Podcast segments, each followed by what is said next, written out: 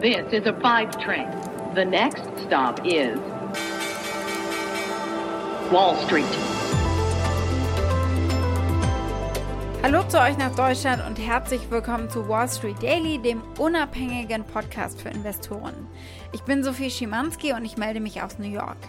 Zunächst schauen wir wie üblich auf den Handelsstart hier bei mir in den USA.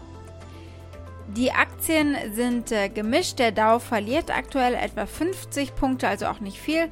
Und der S&P 500 und auch äh, der Nasdaq Composite stehen wirklich hauchzart im äh, positiven Bereich.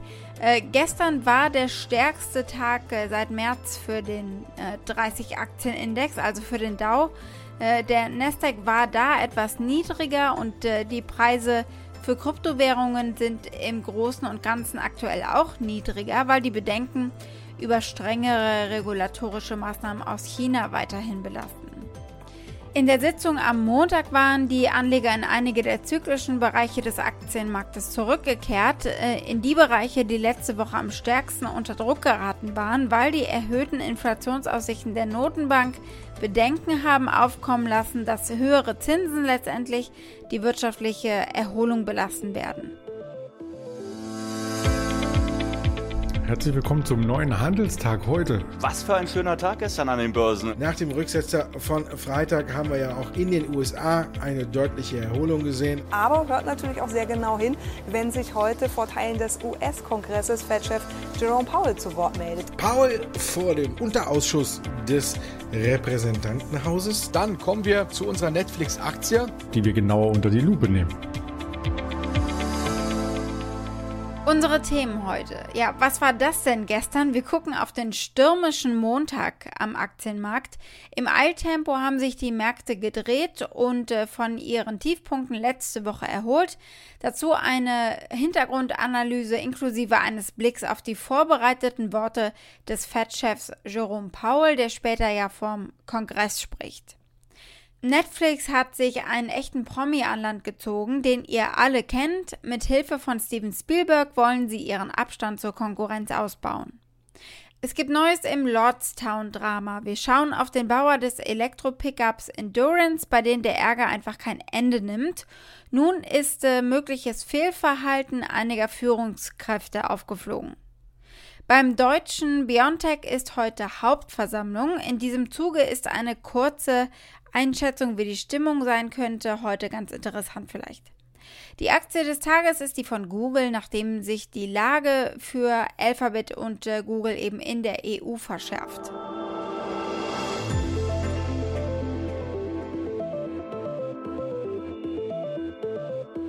Wir blicken als erstes auf die rasante Markterholung. Auf die schlechteste Woche seit Oktober folgte gestern der beste Tag seit März für den Dow. Gut 500 Punkte gab es gestern an Plus. Ist euch noch ein bisschen schwummerig von dem Dreher gestern? Mir auf jeden Fall. Während der regulären Sitzung am Montag stieg der Dow um 586 Punkte oder 1,76 Prozent. Der S&P 500 beendete den Tag mit einem Plus von 1,4% und der Nasdaq Composite legte immerhin um 0,8% zu. Die Indizes machten einige der starken Verluste der letzten Woche wieder wett, nachdem die aktualisierten Prognosen der Notenbank zu Inflation und Zinserhöhungen einen Ausverkauf ausgelöst haben. Aktien haben aber gestern eigentlich nur den Rückgang vom Freitag wieder wettgemacht. Strategen raten deswegen, zyklische Aktien mögen sich zwar erholt haben, aber sie befinden sich immer noch in einem Abwärtstrend und Anleger sollten diese Rallyes nutzen, um Gewinne zu realisieren und vom Tisch zu nehmen. Heute bekommen die Anleger weiteren Input und im Zweifel mehr von dem, was sie letzte Woche aus den Aktien rausgetrieben hat. Jerome Powell, der Notenbankchef, updatet den Gesetzgeber bzw. einen Unterausschuss des Hauses. Und es wird äh, weitere Fragen geben dazu, ganz sicher, wie die Notenbank weitermachen will mit ihrer unterstützenden Geldpolitik. Morgen werdet ihr an dieser Stelle Auszüge aus der Anhörung hören, aber jetzt gibt es schon mal die vorbereiteten Kommentare. Paul hält sich darin eigentlich alles offen, ohne einen Termin für Zinserhöhungen zu nennen. Weiter schreibt er, die Wirtschaft äh, wächst, sieht jedoch anhaltende Bedrohungen durch die Pandemie eben immer noch. Das nachlassende Impftempo zum Beispiel ist eine davon. Die Reporterin auf CNBC fasst das so zusammen. Jay Powell reiterating that inflation has increased notably in recent months, but does remain transitory. In his written testimony for his hearing tomorrow before the House Coronavirus Committee, he made no mention of when the Fed might hike rates or the earlier forecast for liftoff from last week. But he did repeat the Fed's commitment to supporting the economy until the recovery is complete. And he also warned about the slowing pace of vaccinations and pointed to new strains of the virus as a potential economic risk. Seit dem letzten Treffen aber hat sich die Wirtschaft nachhaltig verbessert, steht auch in dem Statement. Über Inflation sagt Paul, der Preisdruck habe merklich, notably zugenommen äh, und äh, wiederholt seine Überzeugung, dass die Inflation aber nach dem Nachlassen der Sonderfaktoren wieder auf das längerfristige Ziel der Notenbank von 2% zurückfallen wird. Und das ist äh, ein Knackpunkt für den Gesetzgeber, die Inflationssorgen und die Prognosen der Notenbank. Netflix macht Moves. Sie haben sich jemand ganz Besonderes ins Boot geholt. Niemand Geringeres als E.T. nach Haus telefonieren. E.T. Nee, nicht E.T., der ist ja längst wieder zu Hause, also hoffentlich zumindest. Legende Steven Spielberg aber, der gefeierte Filmemacher, hat einen mehrjährigen Vertrag abgeschlossen mit Netflix und wird für sie Filme drehen. Ein großer Gewinn natürlich für den Streaming-Riesen im Kampf gegen Disney Plus und Amazon Prime Video, vor allem weil Netflix höher im Preis liegt für ein Abo und deswegen auch mehr auf lohnende Inhalte setzt als Strategie. Obwohl Netflix mit 208 Millionen Mitgliedern bzw. Abonnenten weltweit mit Abstand immer noch der beliebteste Streamingdienst ist, wachsen die Konkurrenten an Zahl und an Stärke. Der Vertrag mit Netflix hat keinen Einfluss auf die langfristige Zusammenarbeit von Spielberg und Universal Pictures von Comcast, wo sein Studio Emblem Partners auch dazugehört. Wir halten heute aber die Netflix-Aktie auf jeden Fall im Blick. Aktuell legt sie ganz leicht zu.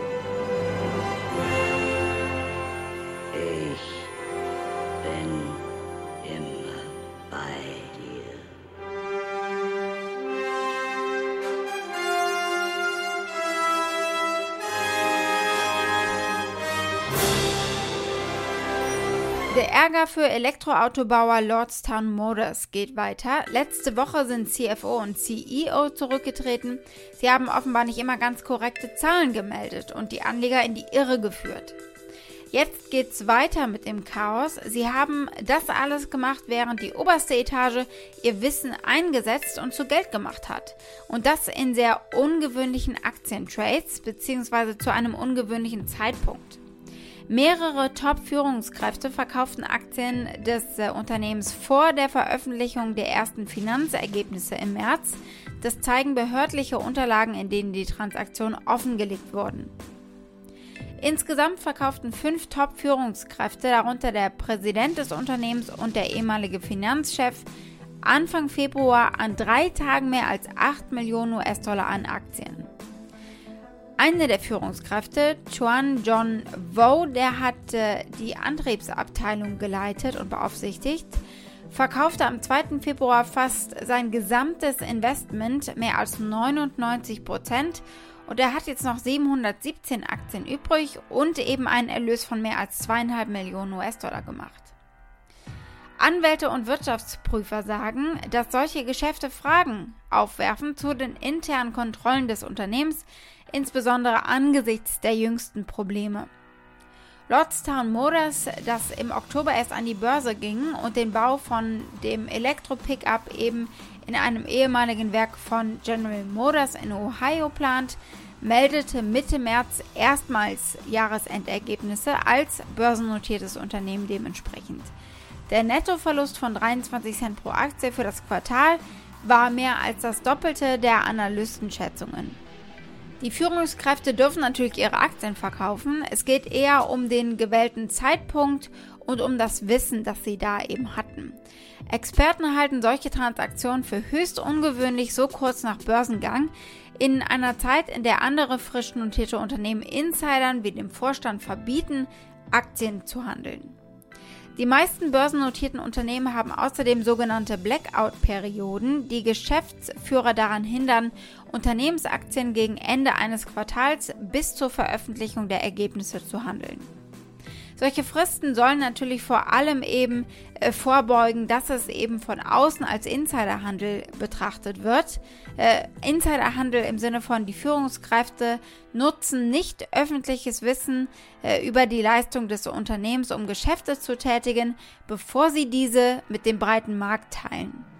In einer Umfrage von Deloitte im Jahr 2020 gaben 98 Prozent der Unternehmen an, dass sie diese Sperrfristen einhalten, die den Handel durch Top-Executives rund um die Earningsberichte eben verbieten. Der beste Outcome bei Lordstown Motors ist jetzt, dass die Vorsitzenden einfach gemacht haben, was sie wollten, ohne Rücksicht auf Verluste. Im schlimmsten Fall haben sie kriminell gehandelt, um sich zu bereichern. Die Anleger brauchen bei Lordstown Durchhaltevermögen, Endurance.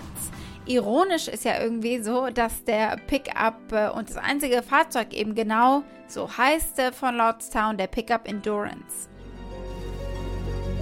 Endurance is our very nature. It's fundamental, elemental, essential to our future. Endurance is what got us here. And there's nowhere it can't take us. The All-Electric Endurance by Lordstown Motors.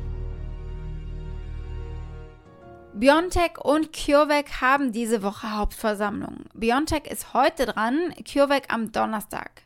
CureVac hat ja gerade erst einen ordentlichen Dämpfer bekommen mit einer viel niedrigeren Wirksamkeit als erwartet. BioNTech aber hat vieles richtig gemacht. Sie haben sich mit dem amerikanischen Pharma-Riesen Pfizer zusammengetan und so natürlich den amerikanischen Markt abgrasen können. Es wird äh, viel Beifall geben bei der Hauptversammlung. Sie machen Milliarden Umsatz und sind nach wie vor einer der sehr erfolgreichen äh, Impfstoffkandidaten, vielleicht sogar der erfolgreichste. Allein im ersten Quartal 2021 erzielte das Unternehmen einen Gewinn von 1,1 Milliarden Euro. Der Kurs an der US-Technologiebörse Nasdaq äh, zeigt, dass sich die Aktie seit Juli 2020 mehr als vervierfacht hat.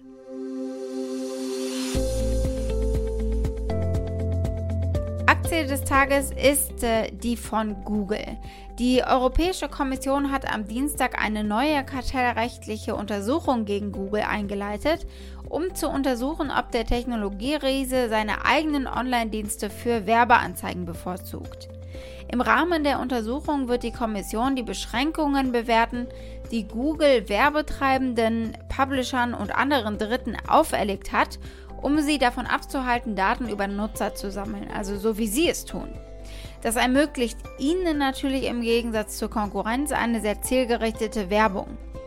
Erst Anfang des Monats hatte die französische Wettbewerbsbehörde Google eine Geldstrafe von 262 Millionen US-Dollar wegen Missbrauchs seiner Marktmacht bei eben Online-Werbung auferlegt. Margarete Vestager, EU-Kommissarin für Wettbewerb, hat Google in 2017 ja schon mit einer 2,7 Milliarden Kartellstrafe belegt.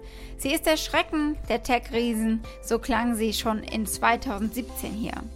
Today the Commission has decided to fine Google uh, 2.4 billion euros for breaching EU antitrust rules. Google has abused its market dominance as a search engine by giving illegal advantages to another Google product. EU antitrust rules apply to all companies that operate in Europe economic area, no matter where they're based. The purpose is to ensure competition and innovation for the benefit of European consumers. What Google has done is illegal under EU antitrust rules.